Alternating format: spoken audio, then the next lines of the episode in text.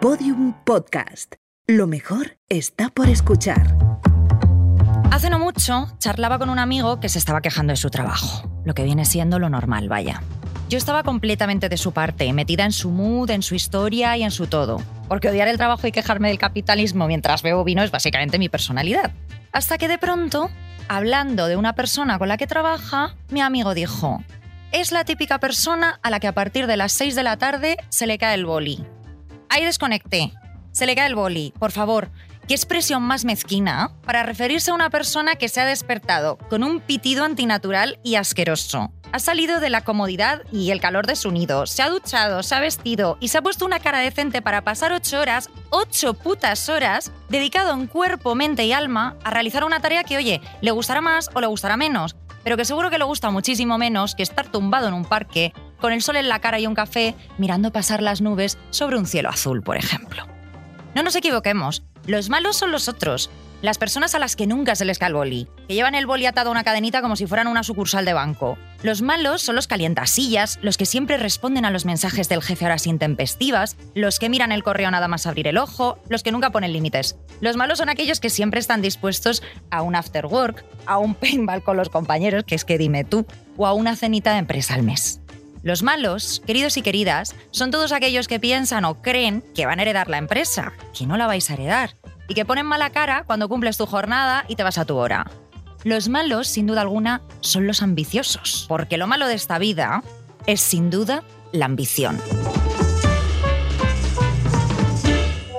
Bueno, pues para mí la ambición en el trabajo es una- un requisito que todo el mundo creo que deberíamos tener en su justa medida y siempre y cuando lo midamos por el mero hecho de seguir creciendo como profesional, como persona. Pues yo no me quiero jubilar. Eh, me gusta mi trabajo y no me quiero jubilar porque la única vía que yo veo para jubilarme es tener mucho, mucho dinero. Yo es que en realidad tampoco entiendo a la gente que está todo el día enganchada al teléfono del trabajo. Yo es que cuando salgo de, de la puerta de la oficina cierro todo, o sea, de mí no saben nada hasta el día Mira, siguiente. eh, yo tengo un contrato en prácticas de 30 horas a la semana y me pagan 700 euros. Y que para cobrar más tendría que hacer unos proyectos que me darían ellos, además de todo lo que ya hago en mi día a día. Entonces, estar por estar es una cosa que me parece súper absurda, antigua y del Pleistoceno, que eso se debería erradicar 100%. Si un día tengo mucho trabajo, estar hasta las 1000, pero si un día de repente estoy bastante despejada y puedo cortar a las 3, ¿por qué no? Y no sé, no sé qué tipo de gestión es esa, pero eh, malísimo. y por supuesto respetando a tus compañeros y a quien tienes al lado. Pero al final creo que con la exigencia que todo el mundo deberíamos tener a nivel Somos laboral. ya mayorcitos, ¿no? Somos ya mayorcitos, ¿no?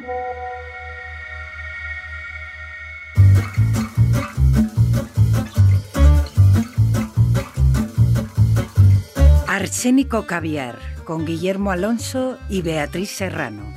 Episodio 2. Contra la ambición. Bienvenidos a Arsénico Caviar. Una semana más, una semana menos para jubilarnos, ¿no, Guillermo? Compañero de fatigas, ¿cómo estás? Pues mira, yo bien, bien no estoy, porque estamos aquí en esta oficina que, como hoy venimos a contar, no es precisamente nuestro lugar favorito. Lo detestamos. Lo detestamos. Eh, claro, hoy venimos a hablar aquí precisamente de la ambición laboral, ¿no? De todo esto que nos rodea aquí, de los calientasillas, los trepas, los pelotas, los corporativistas, las ratas de oficina.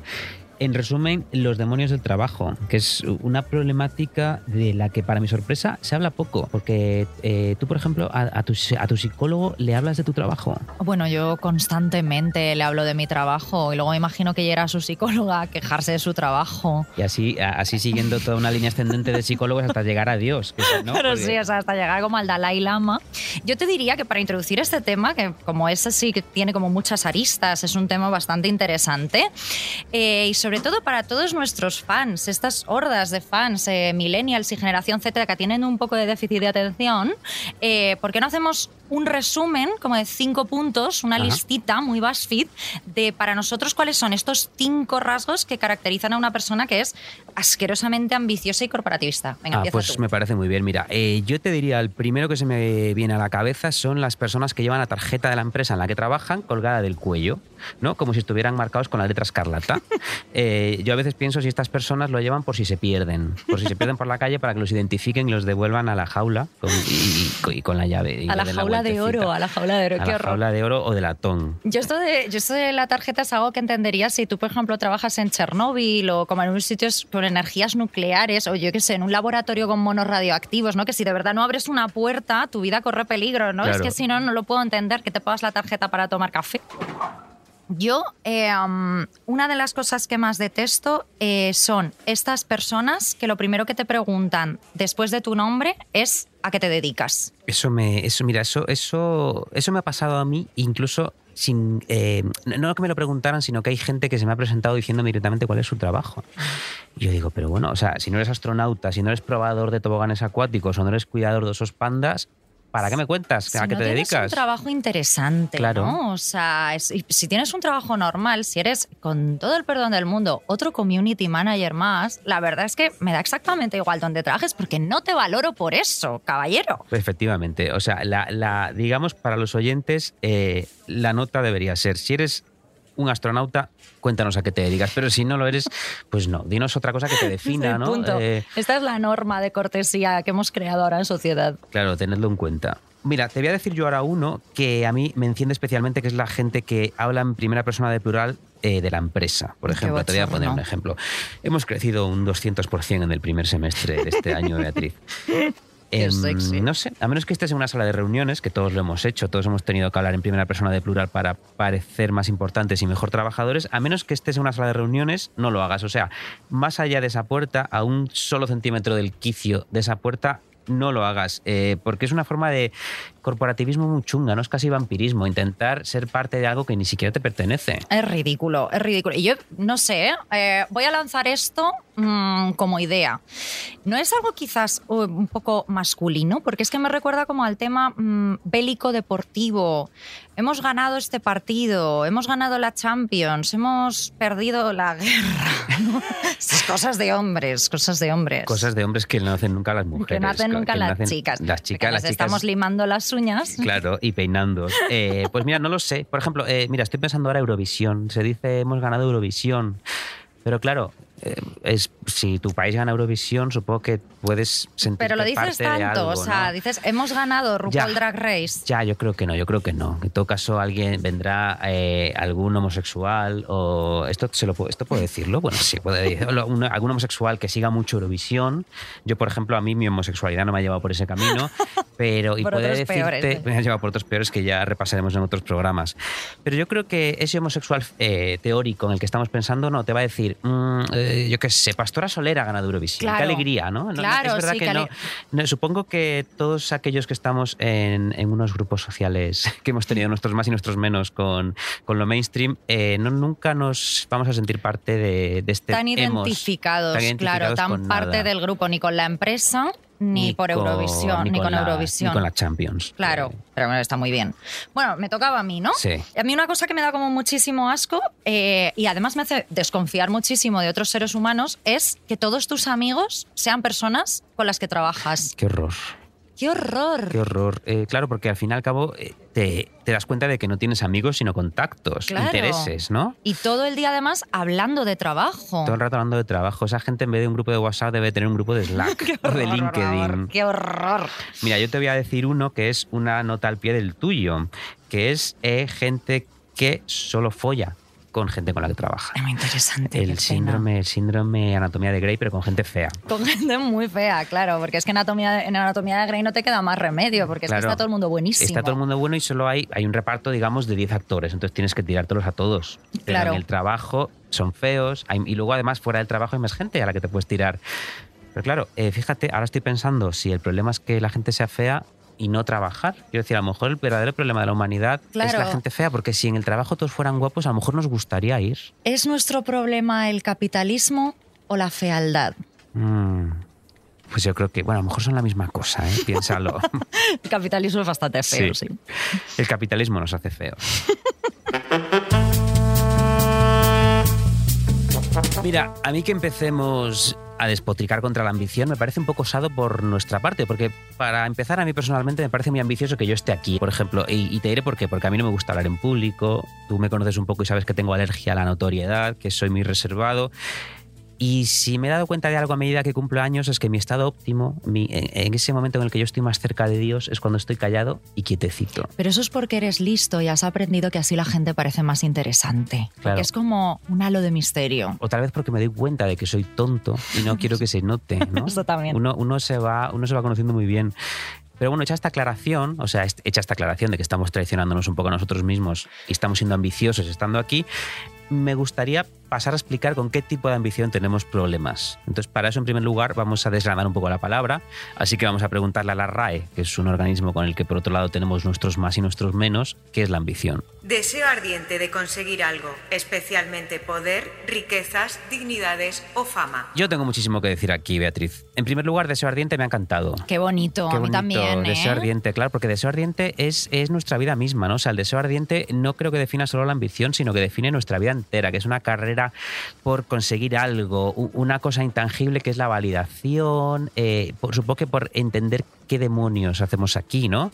Y ese puro deseo ardiente es lo que perseguimos mientras vivimos hasta que nos morimos sin, haber, eh, sin haberlo alcanzado. Eso lo sabemos todos, pero bueno, pues mientras tanto hemos pasado un buen ratito. Claro, es que a mí, a lo que me lleva, eh, que yo creo que a ti también, es que yo cuando pienso en deseo siempre pienso en algo que es súper primario. O sea, es algo que, tengo que conseguir ya, ¿no? El deseo sexual, la gula, el goce, el disfrute.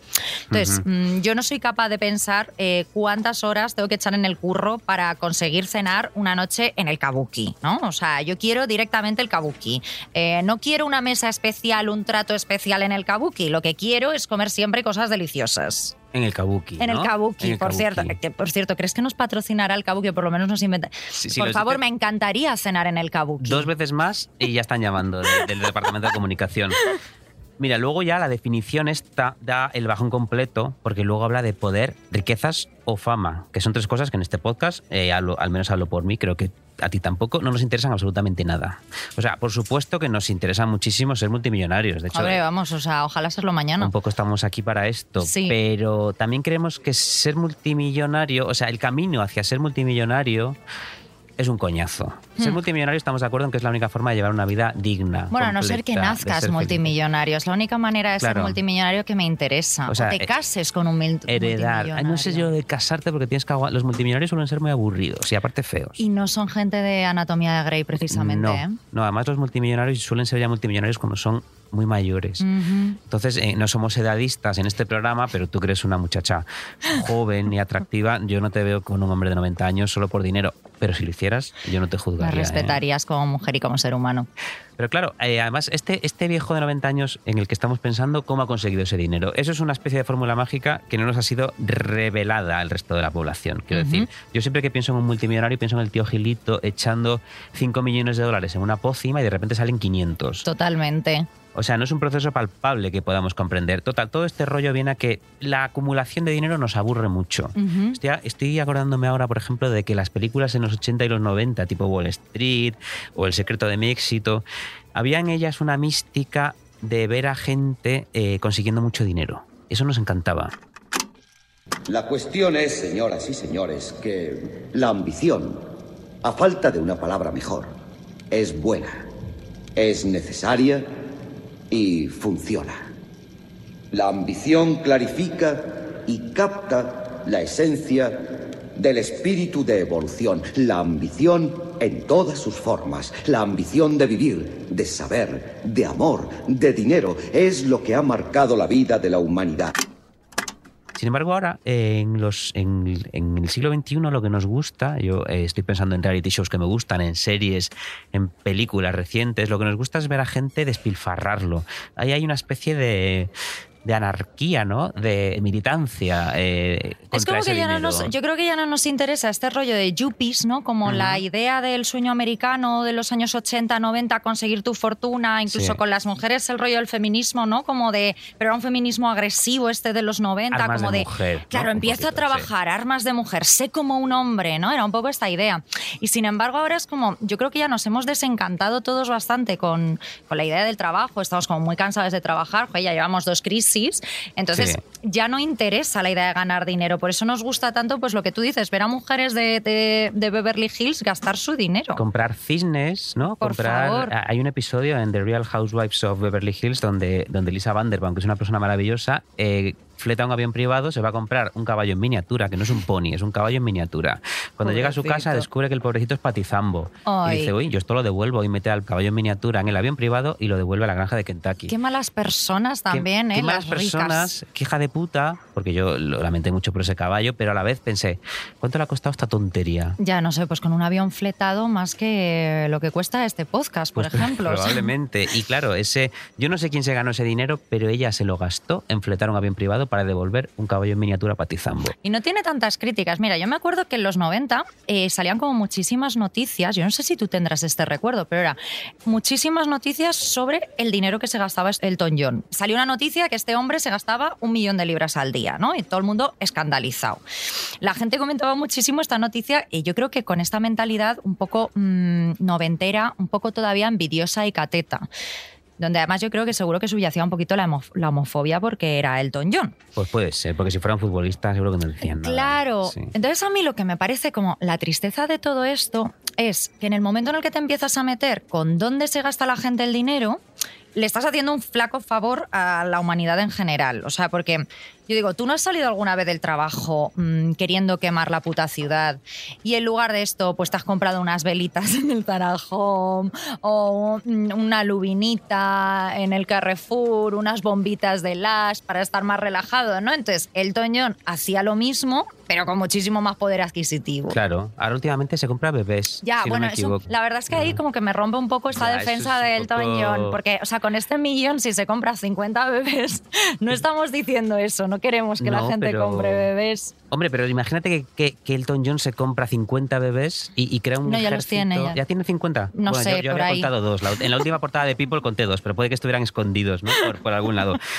Pero imagínate que, que Elton John se compra realmente 50 bebés y crea un pequeño ejército de bebés multimillonarios. A ver, podría esto sería ser, muy guay. Esto podría ser la, la única salvación para la economía mundial. Para el Brexit. Para Tú el Brexit. imagínate que dentro de, no sé, como en Inglaterra, dentro de 35 años, que estos bebés pues tendrán 40, Ujú. se dan cuenta que el PIB de Inglaterra, el 35% son los bebés multimillonarios de Elton John, porque tiene muchísimo dinero. Claro, pero por eso la solución puede ser intentar encontrarte a uno de estos bebés gateando por el mundo. Eh, Estos bebés deberían ser distribuidos por diferentes países, ¿no? Y, y- y que, y que nos contraten para trabajar para ellos. A ver, más o menos en el 2070 estos 50 bebés vivirán todos en Palma de Mallorca. ¿Y estos bebés qué edad tendrán? Podremos acostarnos con ellos, ¿no? Mm, bueno, Porque en el bueno, a ver, 2070 o sea, lo que ellos no querrán es acostarse Bueno, yo, contigo. yo en 2070 tendría, bueno, no voy a decirlo porque entonces voy a revelar mi edad.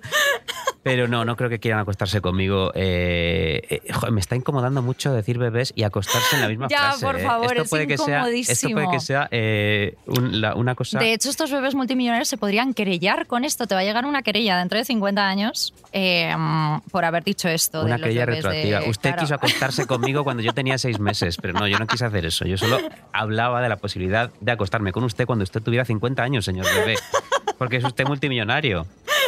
El problema es que no sabemos si esos bebés serán guapos o feos. Hombre, sabemos que Delton John no han salido. Eh, bueno, sí, este poquito rollo de los genes, eh, no sé, pero y después de una señora, ¿no? Claro, claro, o sea, pueden ser Delton John o de David Furnish. Pero de todas formas, la belleza es algo para la gente, o sea, que ayuda mucho a la gente mm, sin dinero. Si tú ya eres rico, mm, Mm, es la belleza tampoco es lo fundamental. Mientras que seas amable, Ya, por eso nosotros tenemos que ser guapos y amables. claro. Bueno, y los ricos tampoco necesitan ser amables. ¿eh? No, bueno, tampoco, pero yo qué sé, pero ya de repente un rico amable es como, wow. Qué buena persona. Bueno, mira, eh, no sé cuánto tiempo más tenemos para hablar de bebés. Yo ya me he metido en un charco enorme. De los bebés del Elton John. De los bebés del Elton John. Voy a parar aquí y a volver a nuestro tema, que es la ambición. Y aquí es en ese momento en el que aclaramos que la ambición que venimos aquí a, a condenar es la ambición laboral. Para De hecho, sorpresa de todos. Para sorpresa de todos y para sorpresa de esos bebés.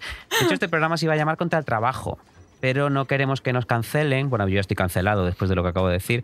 Ni se ofenda a la gente que está en paro, ¿no? Pongamos, porque tú ves contra el trabajo y dices, uy, no, no, no, no, no. Porque, a ver, estamos de acuerdo en que hasta que no se arregle este problema que sufre la humanidad de tener que trabajar para vivir, tener un trabajo es lo mejor que te puede ocurrir. En eso estaremos de acuerdo.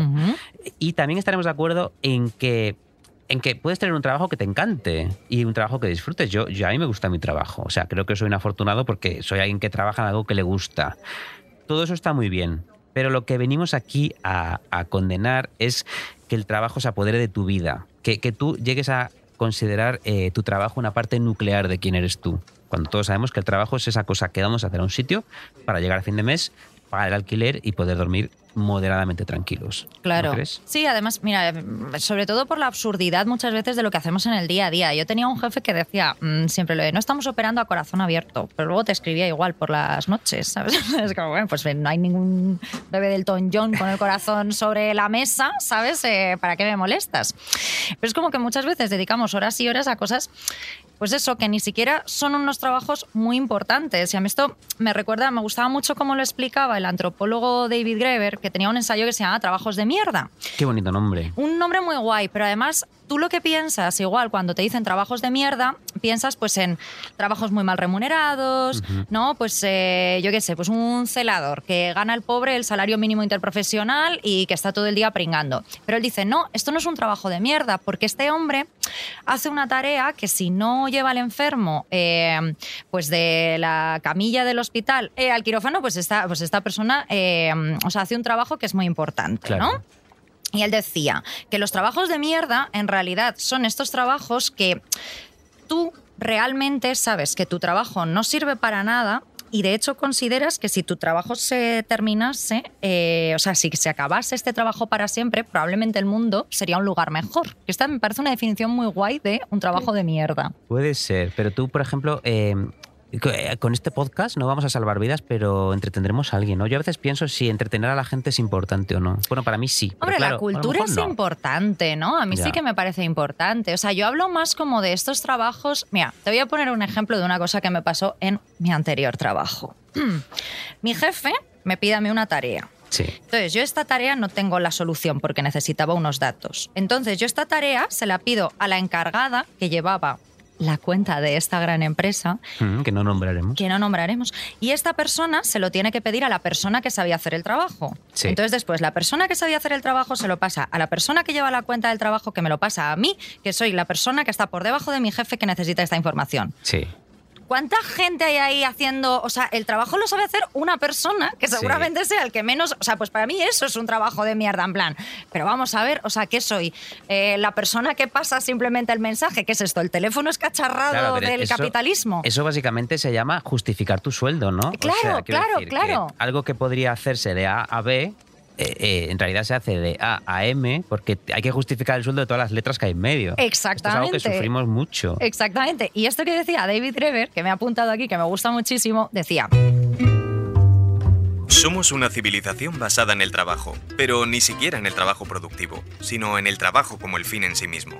Hemos llegado a creer que los hombres y mujeres que no se esfuerzan más duramente de lo que desean en empleos que no les gustan son mala gente, indignas de recibir amor, atención o asistencia por parte de las comunidades. Es como si hubiéramos dado nuestro consentimiento colectivo para la esclavización. El resultado es que el resentimiento, el odio y la sospecha se han convertido en el pegamento que mantiene unida a la sociedad. Qué horror. Que esto es el que se queja de que a otro se le cae el boli, ni más Sí, ni sí, menos. Total, la- el vigilante.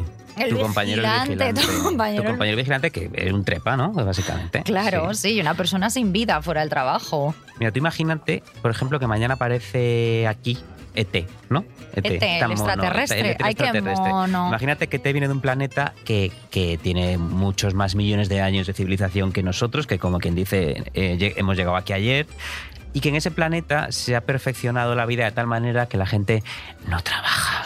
Entonces tú imagínate que, que, que llega ET, tan mono, ¿no? Con su dedito rojo.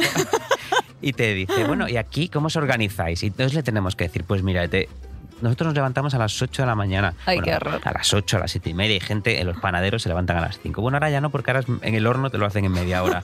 Pero bueno, nos levantamos a las 8 de la mañana. Tenemos que desayunar muy rápido para meternos en un metro en el que vamos como sardinas en lata. Y llegar a un polígono industrial donde Cristo dio las tres voces. ¡Qué horror! Donde estamos hasta las 6 de la tarde. A las 6 de la tarde nos levantamos, nos miran mal porque nos hemos levantado. Hay gente que nunca se, Se nos levanta. ha caído el boli. Se nos ha caído el boli, ET, ET, que sepas que hay gente que no se levanta. Hay gente que tiene allí un pequeño camastro debajo de la mesa, ¿no? Y duerme allí. Y luego volvemos a casa y entonces dirá ET, ah, bueno, ya está, no, ET, no, no, ET, querido. eh, Ahora ah, te haces un tupper, ¿eh? Claro, ahora tienes que cocinar, atender a tus hijos, si no, si no ir a buscar a tus hijos al colegio, ir al gimnasio, porque recordemos que como somos pobres tenemos que ser guapos. Exacto. ¿no? Por- El rico puede estar gordo, nosotros no, Eh, porque queremos follar. Entonces, ¿no? El rico puede follar sin ir al gimnasio. O sea, y luego tenemos, claro, eh, los cuidados, eh, nuestro bienestar, limpiar, comer, dormir, que siempre nos olvidamos de que hay que dormir. Ujú. Y todo para levantarnos al día siguiente y repetir todo esto. El mito de Entonces, claro, Sísifo. yo creo que yo por eso ET se fue a su planeta, no porque no, no por no, no por nada, sino No, por porque la mierda esa del avicio, tal, que no me acuerdo lo que Yo pasaba. tampoco me acuerdo cómo era, pero yo creo que ET dijo, "Y a mí no me la dan con queso, yo me largo, que me van a poner aquí a servir hamburguesas en nada. Claro. La verdad es que qué bien hablas, ¿eh? Qué inventiva tienes, ¿Has Guillermo. visto? ¿Cómo se nota que eres el escritor de dos maravillosos libros titulados Vivan los hombres cabales y muestras privadas de afecto? Muchas gracias, muchas gracias por recordarlo.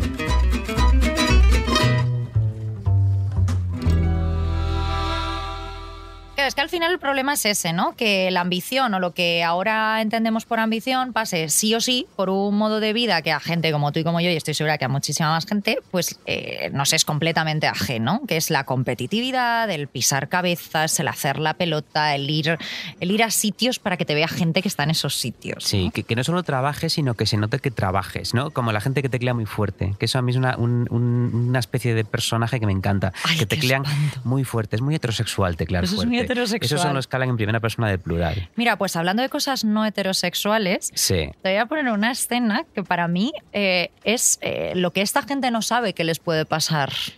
A ver. Siempre hay alguien más joven y hambriento bajando la escalera detrás de ti.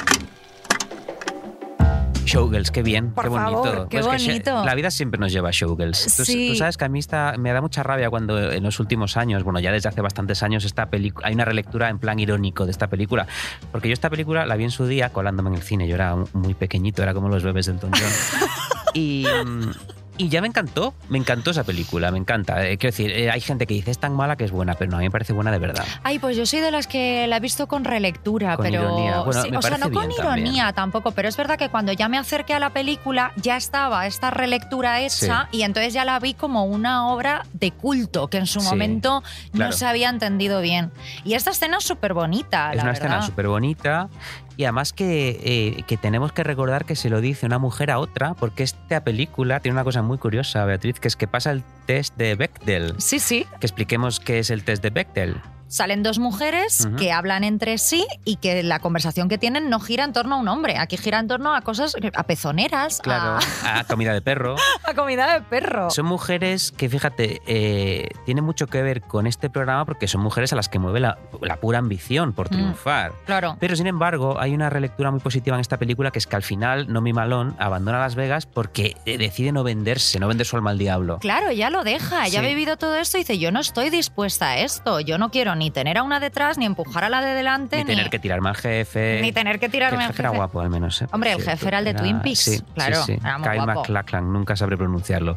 Pero sí, tiene una relectura muy bonita. Eh, y yo, de hecho, me estoy acordando de que en, en su día el guionista cuenta en sus memorias, como verás, yo solo leo en literatura de calidad, contaba que en su día, desde la televisión, siempre animaba a los menores a falsificar sus carnets para colarse, a los menores de 18 años, En el cine. en el cine porque decía, esta película tiene un mensaje muy importante que debéis ver. Y, y tenía razón. que es no te vendas. Que es no te vendas, no te vendas. O sea, tú trepa un poquito, pero date cuenta, amiga, de que, de que, de que no, de casi no. Total, Y sí. al final ella hace autostop y se va. Y se vuelve. Y se vuelve. Creo que una parte también de que el trabajo nos queme tanto tiene que ver con esto que hablábamos antes, un poco de la permeabilidad, ¿no? Que mm, no me refiero solo a estos gilipollas del principio que se presentan con su puesto de trabajo, sino a cómo es verdad que ahora, por ejemplo, a través de las redes sociales, ¿no? Em, hemos extendido esta parte un poco del escaparate laboral que Sí. tenemos, ¿no? Em, yo creo que en nuestra lista de cinco puntos podríamos haber añadido también perfectamente a todos aquellos que tienen su puesto de trabajo en su biografía de, de Instagram o de Twitter. A muchos de ellos les sigo. Pues sí, muchos de ellos yo los Son puedo mis cons- amigos. Son amigos, son amigos. No hablamos de vosotros, hablamos de los demás. No, os queremos igual. Quiero decir, tenemos, tenéis vuestras taras, nosotros también. Claro. Pero a mí esto es algo que me da como muchísima pereza, pero, o sea, también me abruma un poco, porque yo hay veces que entro en Instagram, pues como de final del día, desconectar, quiero ver memes, quiero ver perritos, quiero ver cosas monas, y veo a toda esta gente como muy trabajadora, representantes 24 horas 7 de su empresa, mm, gente que crea muchas cosas, que hace muchas cosas, que comparte muchas cosas, ¿no? Total, ¿sabes los que a mí me, me resultan especialmente descorazonadores? Son esa gente que está en un cóctel a las 10 de la noche. Entonces está poniendo, qué bien me lo estoy pasando, cuando en realidad ha sido a ese cóctel a ver si... mm, porque Si hablabas si- con no sé con quién, si o, te porque, veían- o porque eh, tienes que ir a ver a no sé qué marca, de no sé qué cosa, y en realidad te estás aburriendo como una ostra y tú querías estar en tu casa tirado en el sofá. Claro, con tus amigos de verdad y no con toda Sí, esa esa gente. impostura. Sé, sé que Instagram es pura impostura, pero esa es la peor de las imposturas. O sea, que me estés engañando diciendo que te lo estás pasando muy bien y que esto forma parte de tu ocio cuando en realidad estás trabajando. Joder, pero ¿sabes qué te digo? Que pese a saber todo esto, que hay una parte de mí que es como Instagram no es el causante de tus problemas, sabes que esta gente sufre tanto como tú, pero hay muchas veces que con esto, o sea, veo a toda esta gente y me siento como muy pequeña, muy vaga, sobre todo, porque yo no soy capaz de hacer todas estas cosas, y un poco mediocre en comparación con esta gente que siempre es tan hacendosa, tan exitosa, ¿no? Que siempre tiene algo que hacer, que siempre tiene algo que compartir. Ya, ¿de dónde sacan el tiempo? Eh? Pues te voy a confesar una cosa que hago yo muchísimo eh, cuando me pasa esto y me siento una persona completamente mediocre e inferior a los demás. Tengo un truco para volver a sentirme eh, superior al resto de la humanidad. ¿Quieres ¿Cuál es? Sí. Entrar en LinkedIn. Jo, ¿sabes que yo soy virgen en LinkedIn? Bueno. Nunca me ha llevado Dios por ese camino. Bueno, Afortunadamente, bueno, creo. bueno, pues te- mira, eh, te lo voy a describir muy brevemente. Mm, LinkedIn es el triunfo de la mediocridad, el lugar del entrepreneur, Entrepreneur, ¿cómo, es- no sé cómo se dice. eh, del neoliberal, eh, el sitio donde haces contactos, ahí sí que sí, solo por ambición, eh, el lugar donde te miden solo en función por tu carrera. A mí hay una cosa, fíjate, que me, que me resulta mm, muy asquerosa, que es que en LinkedIn tú no te puedes quitar tu puesto de trabajo si no te han contratado ya en otro sitio. O sea, esta gente no, no se imagina que puedas estar en paro o que puedas tomarte un año sabático o que puedas dejar tu trabajo por alguna razón, ¿no? Y Lo más loco de todo es que eh, funciona como un muro de Facebook. Entonces, eh, es un sitio que, donde esta gente escribe mucho. Está lleno de mensajes eh, vacíos, de filosofía del todo a un euro, mm, de reflexiones como de sobrecito de azúcar. Y me gusta tanto, y además como la vergüenza ajena es algo que me gusta mucho compartir, te he seleccionado un par de cosas de. LinkedIn Qué bien que, que- para que las comentemos. qué bien que compartas conmigo estas cosas repugnantes. Sí, o sea, por favor, es como enseñarte mi propio vómito, ¿no? En serio. O sea, esto es una cosa real. eh, um, está escrito en inglés, así que lo he traducido. No vamos a revelar la identidad de este ser humano completamente despreciable, por otro lado. Dice así. Soy impaciente. Este fin de semana fui a recoger una pizza. Cuando llegué, alguien se había llevado mi pizza por error. El restaurante tuvo que volver a preparar mi pedido y me sentí muy frustrado. Había programado la hora de recogida, planeado mi comida en torno a ello, y ahora tenía que esperar. La pizza es mi comida preferida, y tenía hambre. La pizza es su comida preferida. Esta es una, se trata de una persona muy especial. Una persona muy diferente. Mi comida favorita son los macarrones con chorizo. O sea, una persona. este- igual también le invitan al kabuki y lo rechaza esta persona. Es probable que esta persona estuviera buscando un patrocinio de Domino's en realidad o algo, porque en LinkedIn no dan puntadas sin hilo. Eso también es verdad. Bueno, sigo porque le pasó una cosa. A ver, hay un punto, hay, una hay un cosa, giro en esta historia. giro. Orson Welles está flipando ahora en su tumba diciendo qué va a pasar con este señor. Bueno, dice, Tuve que parar y recordarme a mí mismo que A. Estaba siendo un poco dramático. Y B. La paciencia es importante. En la vida queremos todo rápido. Queremos ascender, aprender nuevas herramientas, que nos den un aumento, pero no queremos esperar. Y todos deberíamos aprender a ser hashtag pacientes. La prisa en la vida no merece la pena. Estoy trabajando en mi paciencia. Y eh, la pizza estaba incluso más buena porque tuve que esperar un poco más. Win-win. Hashtag carrera, hashtag vida, hashtag paciencia, hashtag perspectiva. Hashtag idiota, ¿no? y, por- y quiero decirle una cosa a esta persona. La pizza estaba incluso más buena porque estaba recién hecha. Porque no te la llevaste a casa Claro. y se te quedó fría, te la comiste como un perro, ¿no? Esta persona, claro, como esta persona nunca ha hecho nada con sus propias manos, no sabe que la comida caliente es cuando está mejor, ¿no? Claro, pero a mí lo que me alucina es que este señor, o sea, imagínate, ojalá ser esta persona cuya primera piedra en el camino de la vida no es la muerte temprana de un familiar, eh, el desamor, sino una puta pizza, o sea, tener una epifanía en los 20 minutos que vas a recoger eh, tu comida a, a domicilio. Ojalá A domicilio, conseguir ¿no? la, la grabación de la cámara de seguridad de la pizzería en ese momento. ¿Tú cómo te lo imaginas? Yo me lo imagino así como de pie mirando al cielo, pensando, la, la paciencia es buena. Yo me lo imagino como el, el final del planeta de los simios, dando así golpes en el suelo, pero luego diciendo, bueno, esta vida también puede enseñarme cosas, también puede ser válida.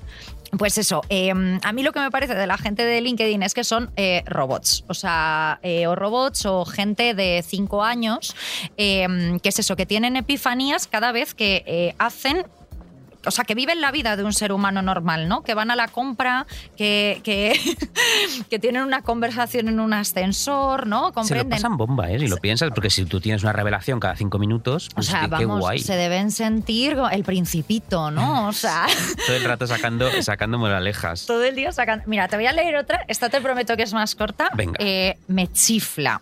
Dice una payasa. Al que hoy rechazas, mañana podría ofrecerte un trabajo. Sé amable, sé profesional, siempre. Hashtag talento humano. Hashtag basura humana. Porque claro, esta persona, tú imagínate que sabe por, por- sabe por inspiración divina que una persona que tiene delante nunca le va a ofrecer un trabajo. Entonces ahí tiene permiso para ser una hija de puta, ¿no? Es que Básicamente. esto, o sea, lo que acabas de decir es la razón principal por la que odio LinkedIn, que es como, o sea, en apariencia este mensaje está bien, ¿no? O Ujú, sea, no está mal. Pero lo que me llena de ira es como que la única razón por la que otro ser humano se plantee eh, no tratar a una persona como basura sea por la posibilidad de ascender laboralmente. En plan, no acuchilla a este ser humano, podría necesitar un cerrajero en el futuro. Claro, no le grite al oído. Podría romperle el tímpano. Claro, o sea, compórtese, sea amable, sea profesional. Es como, mm, no puedo con ellos. Sí, muy infantilista todo, ¿no? Un concepto de la vida de básicamente eh, no tropiece usted, ¿no? Deje entrar después de salir, o sea, Sí. urbanidad básica, ¿no? Eh, eh, mm, no menosprecie a otro ser humano, podría tener sentimientos como los tiene usted. claro, no le acuchille. Porque no le acuchille porque podría morir.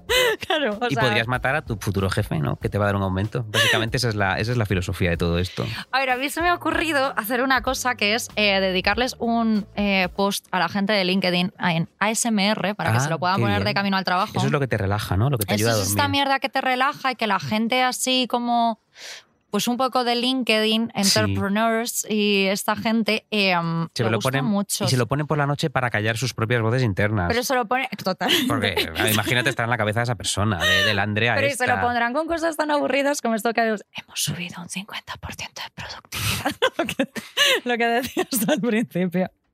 Eh, gente que habla. Es, es- es gente que sueña en segunda persona de plural, ¿no? Probablemente. Eh, Hemos conseguido un aumento. Bueno, a mí me está gustando esto. Que dilo otra vez. me a ver. gusta. A ver. Hoy hemos, hemos aumentado los beneficios. En el ASMR hay una cosa Sí. que es como mucha saliva, que a mí esto me da como mucho asco, pero Ya. hemos aumentado los beneficios de la empresa en un... no sé cómo funciona una corporación. Mira, voy a probar yo uno, espera. Estás despedida. ¿No? Esto, si te lo dicen así, es bonito. Es, eh, o sea, hasta te dices, ay, qué bien que estoy despedido. me voy a dormir. Me encanta, Me me voy a lo puedes decir otra vez. Estás despedida. Estás despedida. Sin, eh, ¿cómo se dice? Sin compensación económica. Sin derecho a paro. Sin derecho a paro. ¿Por qué robaste un bebé de Elton John de la? Jo, los bebés de coño hay que cuidarlos porque son los únicos que nos van a ayudar en todo esto.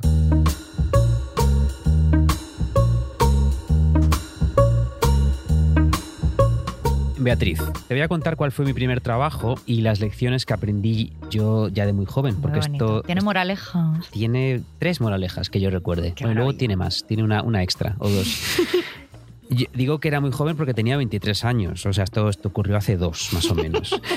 y un chico y yo mm, creamos un concurso de televisión y por una carambola del destino se lo vendimos a una cadena autonómica. Fíjate qué cosas. Qué maravilla. El primer dato interesante y revelador de esta historia es que una de las personas de la productora que compró ese concurso para vendérselo a aquella cadena autonómica dijo que quería figurar, bueno, que quería, que tenía que figurar como creador y por lo tanto llevarse también pasta por el formato. Uh, O sea, que si él no se llevaba un tercio, lo que iba a ser para dos, que era para O mi sea, compañero entre para mí, tres. claro, se dividió entre tres. Y esto era, o es así o no es, de ninguna manera. De Por modo favor. que, primera lección, siempre va a aparecer alguien en el camino que quiera trincar eh, de tu parte del pastel. Y, y a menudo vas a tener que dársela, porque vas a descubrir que en ciertos tipos de trabajo y de tratos, o es eso o no hay trato. claro, y no te quedaba más remedio, si no esta persona no lo presentaba, ¿no? En sí, la no me más televisión remedio. autonómica. Era como peaje. Vale, Así que pues muy bien que lo disfrute ese 33%. ¿Has visto? Pobre, tampoco era demasiado. Pero bueno, ya a mí me hubiera venido muy bien porque yo, como te digo, esto ocurrió hace dos años, yo tenía 23. bueno, entonces eh, yo empecé a trabajar en ello. Yo me tenía que ir todas las... todo- durante dos meses estuve trabajando allí donde, donde la- el viento daba la vuelta, que se suele decir, en un polígono industrial, escribiendo los guiones de todas las entregas de este concurso, que era un concurso así como de corte un poco cultural. Era eh, adivinar palabras y responder a preguntas de cultura general. Ah, qué guay. Una cosa muy original. Nunca se ha visto un concurso Nunca en la se ha visto en televisión, creo que fuiste el primero. O sea, O sea, seguro o- que ese productor le ha quitado el 33% a todos los programas culturales. Imagínate. Sea, saber y ganar también está él dentro de... A lo mejor ese es- esa es la clave para ser, para ser rico, eh, quedarte una tajada del trabajo de todos los demás. Fíjate, claro, de cualquier... cómo- Pues oye, mira, Hay soluciones para Mm. el capitalismo los- personal, claro. Claro, o los bebés del Toño no esto. Una de, una de dos, no hay más, escapa- no hay más eh, posibilidades. Bueno, que me lías. Me tuve que ir a una ciudad del norte de España, la capital de esta comunidad autónoma donde se emitió aquel programa que no será nombrado. Eh, y te contaré un detalle. En la Biblia del programa figuraba que la presentadora del concurso era una mujer, un personaje ficticio que, que daba vida como una especie de rata de biblioteca que se sabía de memoria el María Moliner, o sea, el diccionario, para los jóvenes que nos escuchen. que, que antes había diccionarios, eran todas las palabras en papel. Eh, pero bien, resulta que al llegar la cadena autonómica dijo no, el presentador va a ser un mago. Claro, claro porque yo eh, de repente se ve que en esta cadena autonómica había superávit de magos. Tenía Pero- un montón de magos en Atrezzo allí puestos. Pero después de repente el guion, o sea, era pues, el María Moliner, ¿no? Pues de repente él sacaba el María Moliner de una chistera. O sea, No, esto no. seguía estando en el guion, seguía siendo un programa cultural. Lo tenían que adivinar eh, dónde estaba el conejo. No, aquí llega otra de las moralejas, que es que eh, aquellos guiones que yo me escribí, que, a ver, ¿cuántos, cuántos programas eran? Es posible que fueran 50 o 60 los programas que, que yo tuve que escribir. Pues no se los leyeron. Es decir, nunca, no, no creo ni que se los leyeran y por supuesto no los llevaron a la práctica. Pero es que un mago no necesita leerse Claro, es que un guion. Un mago lo único que necesita es sacar un conejo de un sombrero. Claro. Y de hecho, y de hecho, eso ocurría, Beatriz. O sea, mientras, mientras en el, pro- el programa se desarrollaba y los concursantes estaban respondiendo preguntas o adivinando las palabras que había en el panel, lo que hacía el mago era mirar a cámara y de repente sacarse eh, una carta del, del chaleco, ¿no? Y hacer cadabra! Se sacaba de la boca como muchos pañuelos. ¿no? Eh, bolas chinas. Eso, eso- eso hubiera estado bien. Ojalá hubiera sido así. Total, que, eh, mira, eh, debo decir una cosa en descargo de este mago, que vamos a llamarlo el mago Pepito, ¿no? Por. por Me parece un nombre bastante de mierda para un mago. Claro, no, era- el, el- el suyo era peor, te lo, te lo garantizo. Magic Pepito podría ser. Pues Magic te- Pepito. Venga. eh, Magic Pepito era una persona, en realidad, fíjate, no quiero cargar contra él porque yo empecé a llevarme muy bien con el mago Pepito. El mago Pepito y yo teníamos muchas cosas en común. Él también era maricón perdido y le encantaban los porros. Entonces, eh, eh, yo recuerdo que él era además muy generoso, con lo cual yo me volví a Madrid de aquel trabajo como con, un- con una bolsa de un kilo de marihuana. Por favor, Que se me acabó maravilla. secando porque dije yo que, que, que voy a No le tuviste aquí. que dar el 33% de tu bolsa de marihuana al productor. El productor, el Claro. produ- cada vez Un momento, chiquillo, ¿dónde va usted? Mucha marihuana es esa, decía. Claro, eh, otra de las moralejas que yo tenía aquí en los trabajos creativos, siempre va a venir alguien que está por encima de ti y va a cambiar lo que le da la gana. O sea, si de repente tú en un guion escribes cualquier personaje, vas a llegar y te vas a encontrar con que es un mago. Ya. Bueno, y otra lección es, si vas, si, si- si- ah, si vas al norte de España, hazte amiga de los magos porque te van a dar droga gratis. Eso es maravilloso, Eso la verdad. En norte de España, yo esto diría como que en toda España. O sea, a ver, no he conocido suficientes magos, de hecho no he conocido a ninguno. Yo te no he tenido esa suerte, pero siempre me ha gustado como esta idea de que me saquen eh, una moneda de la oreja para un café, no sé, Este te sacaba María. que es muchísimo mejor. Muchísimo mejor. Mira, te prometo que voy terminando porque esto es muy largo. Eh, bien, ya te he dicho que despreciaban casi todo mi trabajo. Mis guiones no se leían, eh, mis presentadoras se convertían en magos, pero a cambio fueron tan amables de cargarme de trabajo extra. ¿no? Que esto es un detalle muy bonito que, tiene, que suelen tener algunos jefes. Eso suele pasar mucho en los primeros trabajos para la gente joven que nos escucha y hay Sí. muchas veces que ni siquiera... mm, O sea, que los trabajos cuando eres más mayor te siguen cargando de trabajo. Ya, lo que pasa es verdad que cuando eres joven y estás ilusionado, eres todavía inocente y crees eh, que la rueda del capital va a jugar a tu, a girar a tu favor. Sí, que la vas a surfear, claro. Claro. Y dices, bueno, ¿por qué no? Porque ¿quién necesita dormir ocho horas al día? A mí con dos me basta. Claro, estoy pensando cuántas cosas gratis hemos escrito, ¿no? Eh, yo muchísimas. yo eh, dice, escribí muchísimas. tantos textos sin cobrar, ahora lo pienso y digo, pero me cago en la puta. No, pero te da visibilidad. Claro, dice, te da currículum. Yo no quiero dinero, no quiero currículum. Quiero pasta. Con el currículum a mí en la charcutería no me dan, no me dan queso. ¿Tú te crees que el mago hacía trucos por visibilidad? No, él siempre lo ha hecho por dinero. por Por, eso María. tenía tanta marihuana. Él lo hacía a cambio de marihuana. Ay, eh, Pepito, un beso desde aquí si me estás escuchando. Pepi. Pepito sigue vivo, porque vamos. Eh, pues bien, te, te estaba contando que lo que hicieron conmigo fue darme trabajo extra, ya que me habían quitado tanto. Entonces, de repente, yo me convertí en el responsable de recibir a los concursantes, de conducirlos al camerino. Y luego, de repente, un día me dieron otro trabajo extra, que ocurrió que el chico que llevaba el software del programa, o sea, el programa informático que controla los marcadores, suma los puntos, contabiliza errores y aciertos, todo eso, eso que luego aparece en el panel. Vale. Mm, Esta pareja de Soria, 300 puntos. Eso Vale. todo salía de un software que había un chico que en el que llevaba y que estaba a mi lado en el control. Vale. Yo me fijaba mucho en él porque este chico estaba bueno.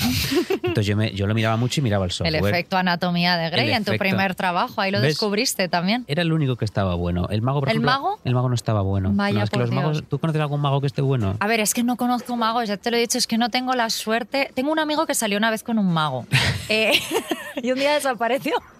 ¿Desapareció el mago o, o el amigo? Le hizo un truco, le hizo ghosting. ¿A qué? Eh, eh, claro, es que si eres mago puedes hacer ghosting porque es parte de tu trabajo. es ¿no? parte de tu trabajo, de repente apareces dentro de 20 Desvane- años. desvanecerte. Bien, total. Este tío se fue, el tío que manejaba El software. este. Este regidor de. No, bueno, este informático, que era informático, que manejaba el software, un día se le hincharon los cojones porque aquello era un sin Dios y se fue. Hijo, hasta nunca. Y alguien dijo: Oye, Guillermo, que está al lado y que no deja de mirarlo con deseo. eh, debe de saber cómo se maneja esta cosa y tenían razón. Yo, eh, a base de mirarlo. Entonces aquí eres el guionista, el Entonces, regidor, claro, vamos a repasar. Hasta ahora el soy fumador de marihuana. co-creador, guionista, azafato. Eh, o sea, que, que conducía a la gente, a los, a los concursantes a los camerinos y ahora de repente también era el encargado del software Vale. del programa. Pues bien, eh, los premios del concurso, que esto es otra cosa que debo contarte antes de pasar al final y a la última moraleja de esta historia, eran casi siempre un jamón. Y de verdad que no es broma, era un jamón porque era un concurso con muy poquito presupuesto, pero luego había un, un premio, perdón, más gordo que nunca tocaba, que era un fin de semana en Menorca. Bueno. Oye, que muy bien, ¿eh? A ver, a mí los dos premios me gustan. O sea, no sé si me iría a un programa en una televisión autonómica presentado por un mago ¿Dónde y con un chico de los recados fumado. y donde te toca un jamón. O sea, creo que antes me lo compro, pero Viaja Claro. Mallorca y un jamón me parecen bien. No, había juego bien. del programa con el mago en portada ni nada. No, es que no tuvimos éxito. Nos retiraron a, la- a los tres meses de la parrilla. O sea, una y no más, Santo Tomás. Fue mi única experiencia televisiva.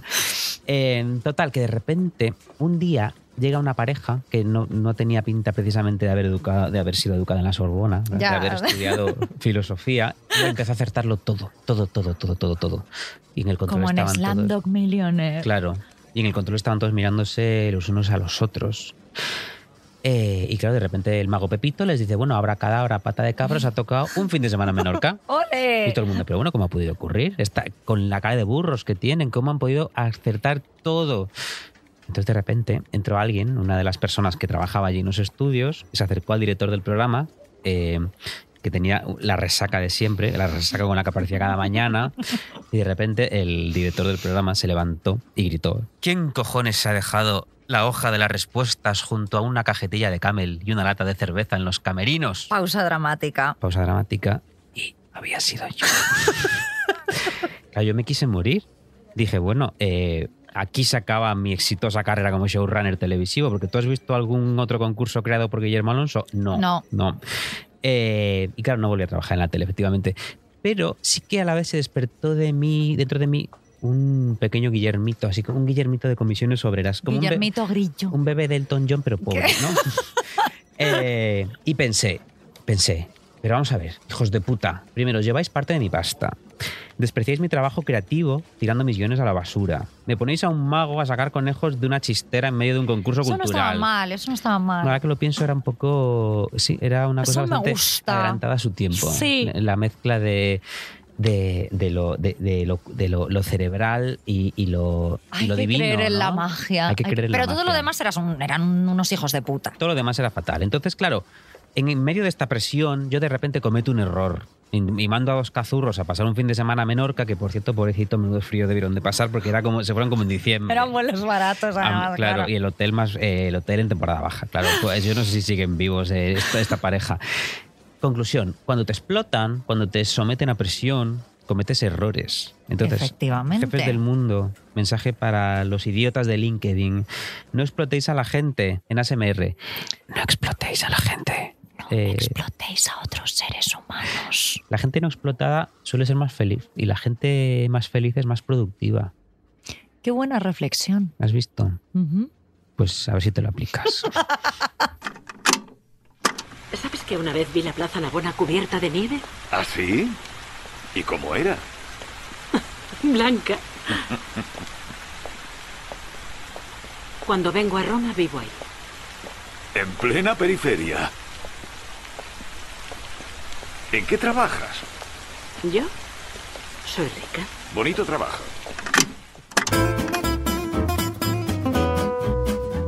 Esta escena maravillosa es de la película La Gran Belleza, que es un poco, yo creo que resume esto de ojalá poder ser rico, además sin vergüenza alguna, ¿no? O sea, de que te pregunten en qué trabajas y la única respuesta, mm, además de la de astronauta, como bien has dicho al principio del programa, sería soy rica. Claro, ser rica, que es la única manera de llevar una vida digna, ¿no? Ser Total. multimillonario. Sí, sí, de, de- de dedicarte a tus verdaderas pasiones, Mm. de no tener que hacer nada eh, para pagar el alquiler, eh, sino por propia voluntad y por placer. Mira, esto me recuerda a que hace poco en tu newsletter, tu maravillosa newsletter, Masolit 101, compartías una entrevista a Juan Luis Arzuaga, eh, publicada en El País, donde decía, la vida no puede ser trabajar toda la semana e ir el sábado al supermercado. Es que esto es, esto es la hostia, esta frase resume como todo lo que nos ha hecho hoy grabar este programa, ¿no? Esa frase, o sea, a mí esa entrevista me encantó, esa frase se me quedó grabada y me parece que resume totalmente, eh, pues sí, o sea, todo lo que no queremos hacer, estar un sábado por la mañana en el puto Lidl. Sí, yo es que de hecho recuerdo que hace poco estaba con Víctor en el puto Lidl. Lidl no nos va a patrocinar. Y, y de repente me di cuenta, dije, espera, he trabajado toda la semana y hoy es sábado y estoy en el supermercado. Y me acordé y me sentí como un personajito de Metrópolis. Es muy triste. Bueno, este hombre, Ju- Juan Luis Arzuaga, para quien no le conozca, es el co- codirector de la Fundación Atapuerca y director del Museo de la Evolución Humana de Burgos, ¿no? Y esto era una entrevista eh, de un libro que había sacado donde hablaba de nuestros antepasados y de cómo vivían nuestros antepasados, ¿no? Entonces le preguntaba al periodista En el fondo, conocer nuestro pasado nos ayuda a entender nuestro presente, ¿no cree? y él decía, Sí, y nos hace más felices, espero. Aprendemos, disfrutamos, vivimos otras vidas. Yo siempre digo que la vida no puede ser trabajar toda la semana e ir el sábado al supermercado. Eso no puede ser. Esa vida no es humana. Tiene que haber algo más por aquí, en esa vida. Y esa otra cosa se llama cultura. Es la música, es la poesía, la naturaleza, la belleza. Es lo que hay que apreciar y disfrutar, porque si no, esto es una mierda. qué bonito, Qué por bonito. Es favor. Es que, además- tiene razón, es que son todas las cosas que nos gustan. Es que además, fíjate, la poesía y la belleza son todo lo opuesto al trabajo, ¿no crees? Total, porque además son cosas que yo creo que para poder realizarlas necesitan tiempo, necesitan contemplación, ¿no? O sea, necesitan eh, pues, estar en el campo, ¿no? Claro, o sea, no puedes decir, necesito una poesía a las 12 en mi mesa. ¿no? Exacto. Claro, o sea, no te sale en el Lidl Claro. comprando un sábado por la Y mañana. además, un poeta no puede eh, estar toda la semana escribiendo ¿no? sus octavas y luego ir al supermercado el sábado. Exacto. Ahora, a ver, yo creo que comen, tendrá que comer en algún momento, pero yo creo que un poeta no va al supermercado. Yo no sé si los poetas comen mucho, los pobres, ¿no? Ya, bueno. Mira, esto me recuerda a algo que, que decía un autor de bestsellers, debo decir, Yuval Noah Harari, que es, es israelí, creo. Y, y esto se, lo dijo en Sapiens, que es un libro que es un bestseller. Y sé que es muy manido recurrir a, a un bestseller, pero, pero es que está muy bien. Y hay tantos bestsellers de mierda que cuando hay un bestseller interesante... Mira, Guille, te queremos igual, no pasa nada. Puedes decir que lees algún bestseller y no, no Tú- pasa. A mí me sigues pareciendo una persona culta, aunque leas libros de mierda. Tú nunca has leído bestsellers, tú, tú solo lees libros de, de- de tiradas De de, 500 autoras. ejemplares. Ah, de autoras. Son libros de autoras francesas que hablan sobre la pesadumbre del día a día. Gente desconocida como, como Amelino Zom, que no, no vende nada, no vende nada, es nueva. No, yo sí que leo muchos bestsellers también. Claro que sí, hay que leer bestsellers. Eh, bueno, pues decía, decía que la mente humana no estaba preparada para esto. O sea, ¿qué digo con esto? Para la vida, para esta vida que llevamos. Que nuestras emociones responden más ante el nomadismo, ante el éxtasis de matar a un mamut con nuestras manos desnudas. Mira, te voy a leer... Eso me gusta mucho, matar a un mamut con nuestras manos Claro, desnudas. es que, claro. más interesante que ir al supermercado.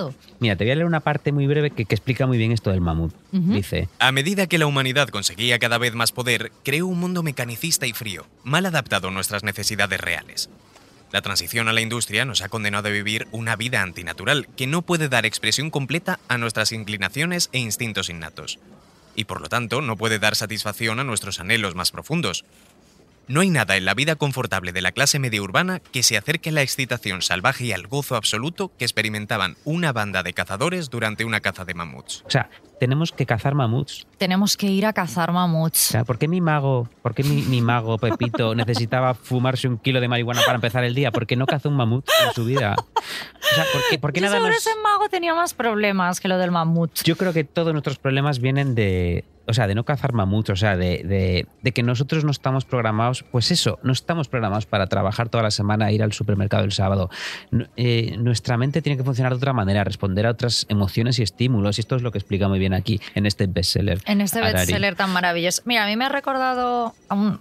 O sea, me parece similar. No soy tan. O sea, tampoco es que sea vegana, pero la verdad es que lo de cazar mamuts me parece demasiado animal para mí. Pero bueno, Ajá. entiendo por dónde vas. Pero a mí me gustó mucho un libro que se llama Cómo no hacer nada de Jenny Odell, que está muy en nuestra filosofía, que es. eh, pues eh, no hay que ser productivo todo todo momento, ¿no? Y Claro. puedes eh, desviar la atención de pues estas redes sociales, esta- o sea, como la, la cultura está de la inmediatez en la que estamos inmersos, ¿no? Entonces, esta mujer habla de los epicúreos. Y sí, te voy a hablar de filosofía, pero no te preocupes que esto va a durar dos minutos. O sea, ¿no? yo leo bestsellers y tú me vas a hablar Y de yo los te voy a hablar de, sí, de los Eres epicúreos. una hija de puta, lo que quieres es quedar bien. voy a quedar como mucho más lista que tú. y yo el tonto del programa. No, joder, pero fíjate, a mí me llamó mucho la atención que últimamente se está recuperando mucho toda esta idea de filosofía estoica, que creo que va más con esta idea mm, del trabajo que obviamente para cualquier persona que le sirva esta idea de resiliencia y demás está muy bien, pero es como de cómo mantenerse firme ante la adversidad, etcétera. Y sin embargo, los epicúreos eran como otro rollo, ¿no?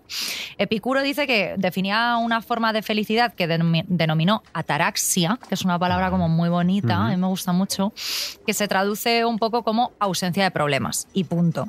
Y una cosa muy guay de él es que tenía una escuela que era una casita en el jardín, ¿vale?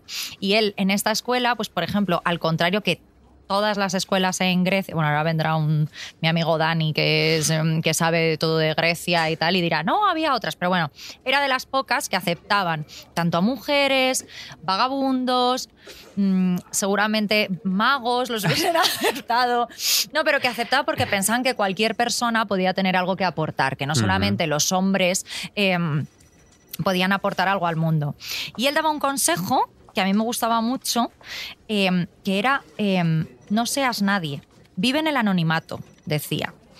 Y esto lo decía porque era mm, que más que implicarse en asuntos ciudadanos, eh, lo que tenía la gente era como que cultivarse y vivir bien en comunidad, ¿no? Al contrario de todos estos hombres que estaban buscando una vida pública, una vida superior, una vida no con gente admirándole, era como de no, no seas nadie directamente, que es algo que me gusta mucho.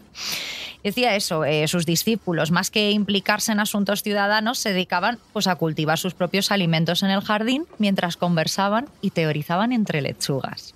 Que a mí, más que matar mamuts, yo solo quiero eso, Guillermo, o sea, teorizar entre lechugas. Bueno, claro, tú, tu opción es más vegana. Mi opción es más, sí, más, Hombre, a más mí- friendly. Mira, de lo que has dicho de Epicurio, este hombre seguro era muy simpático, era tal vez el primer influencer vegano, ¿no? Pero eh, esto, de que, esto que has dicho de que él creía que cual- todo el mundo tenía algo que aportar, mm, incluso el de la pizza de LinkedIn, ¿tú crees que tiene algo que aportar en la Pero a vida? ese hombre no le aceptaban en el jardín de Epicurio, te lo digo, vamos, o sea, lo tengo clarísimo. Ya. ¿No? O sea, ¿Me aceptarían a mí por leer bestsellers? yo creo que sí. Yo creo que a ti sí. Te aceptarían a ti con el mago y con un kilo de marihuana en el bolso.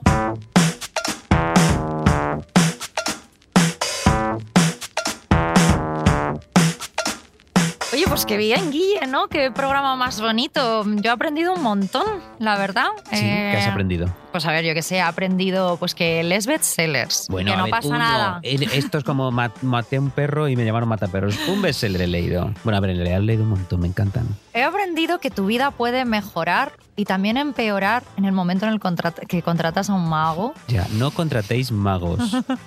A menos que os regalen una bolsa de un kilo de marihuana, claro. Y he aprendido que deberíamos irnos a cazar mamuts. Pues sí, mira, a ver, a, ver, a mí lo de cazar mamuts ahora mismo me viene un poco mal.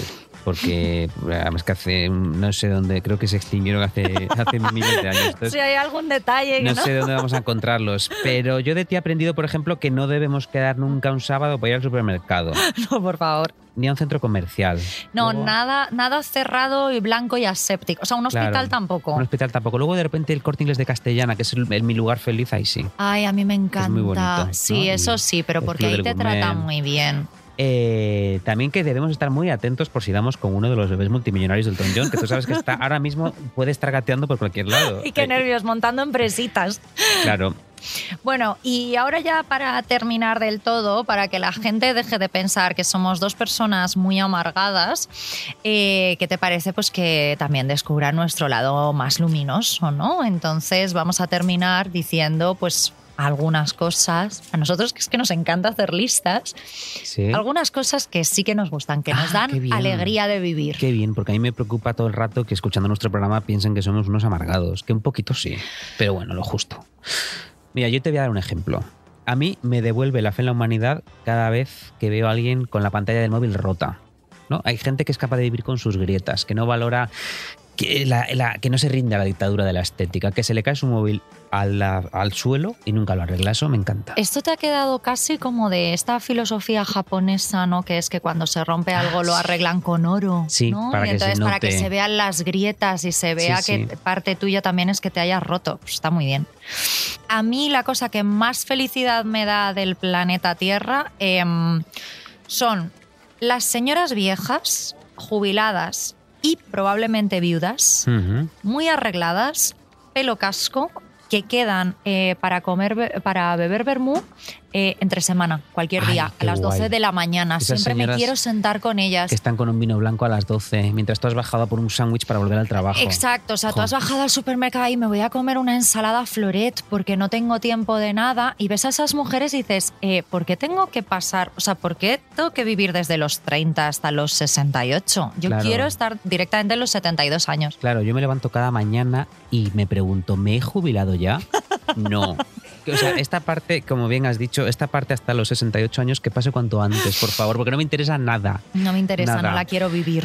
Te voy a dar yo otro mío. Mm, mira, a mí me encanta, y esto tiene un poco que ver con lo que hablabas de la productividad, no sé si era Epicúreo o de todos los que has nombrado para hacerte la lista, no me acuerdo quién era, pero me, me- me gusta mucho la gente que estudia cosas que no sirven para nada.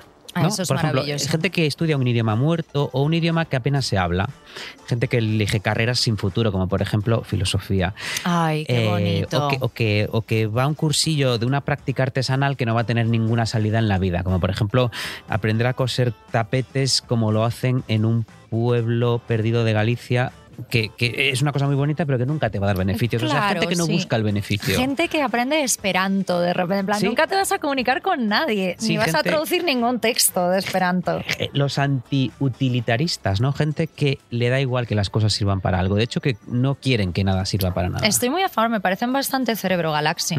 Yo, por último, mi última cosa que me hace feliz, y esto también es un llamamiento a todos los que nos escuchan, por si alguna vez se cruzan por nosotros y nos reconocen por la voz en la calle. A mí me encanta la gente amable, Guillermo. O sea, la amabilidad. Mm, creo que la amabilidad hace de este mundo un lugar mejor, un lugar más amable. bueno, esto me ha quedado, esto parece que lea bestsellers. No, pero que yo creo que podría irme a cenar con unos cuantos psicópatas y estos son amables, tratan como súper bien a los camareros, dicen por favor, gracias, son súper educados, no responden al teléfono cuando les llaman porque están contigo. Esa gente me gusta mucho. Qué bien, qué poco le pedimos ya a la vida, ¿eh? que la gente no nos insulte. Pues Una persona que no te escupa y no te haga de menos. Te ha quedado un final precioso porque mi último era que me hace muy felices la gente con las orejas de soplillo.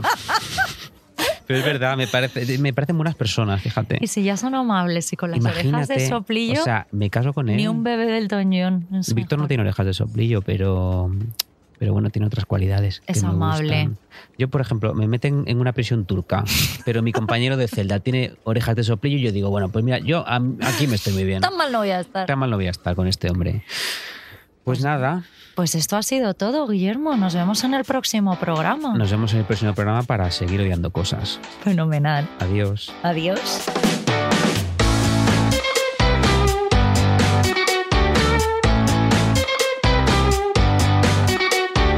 Arsénico Caviar es un podcast original de Podium con dirección y guion de Beatriz Serrano y Guillermo Alonso. El diseño sonoro es de Elizabeth Búa. La edición de Ana Rivera. La producción ejecutiva es de Lourdes Moreno Cazalla y la coordinación del proyecto es de Jesús Blanquiño.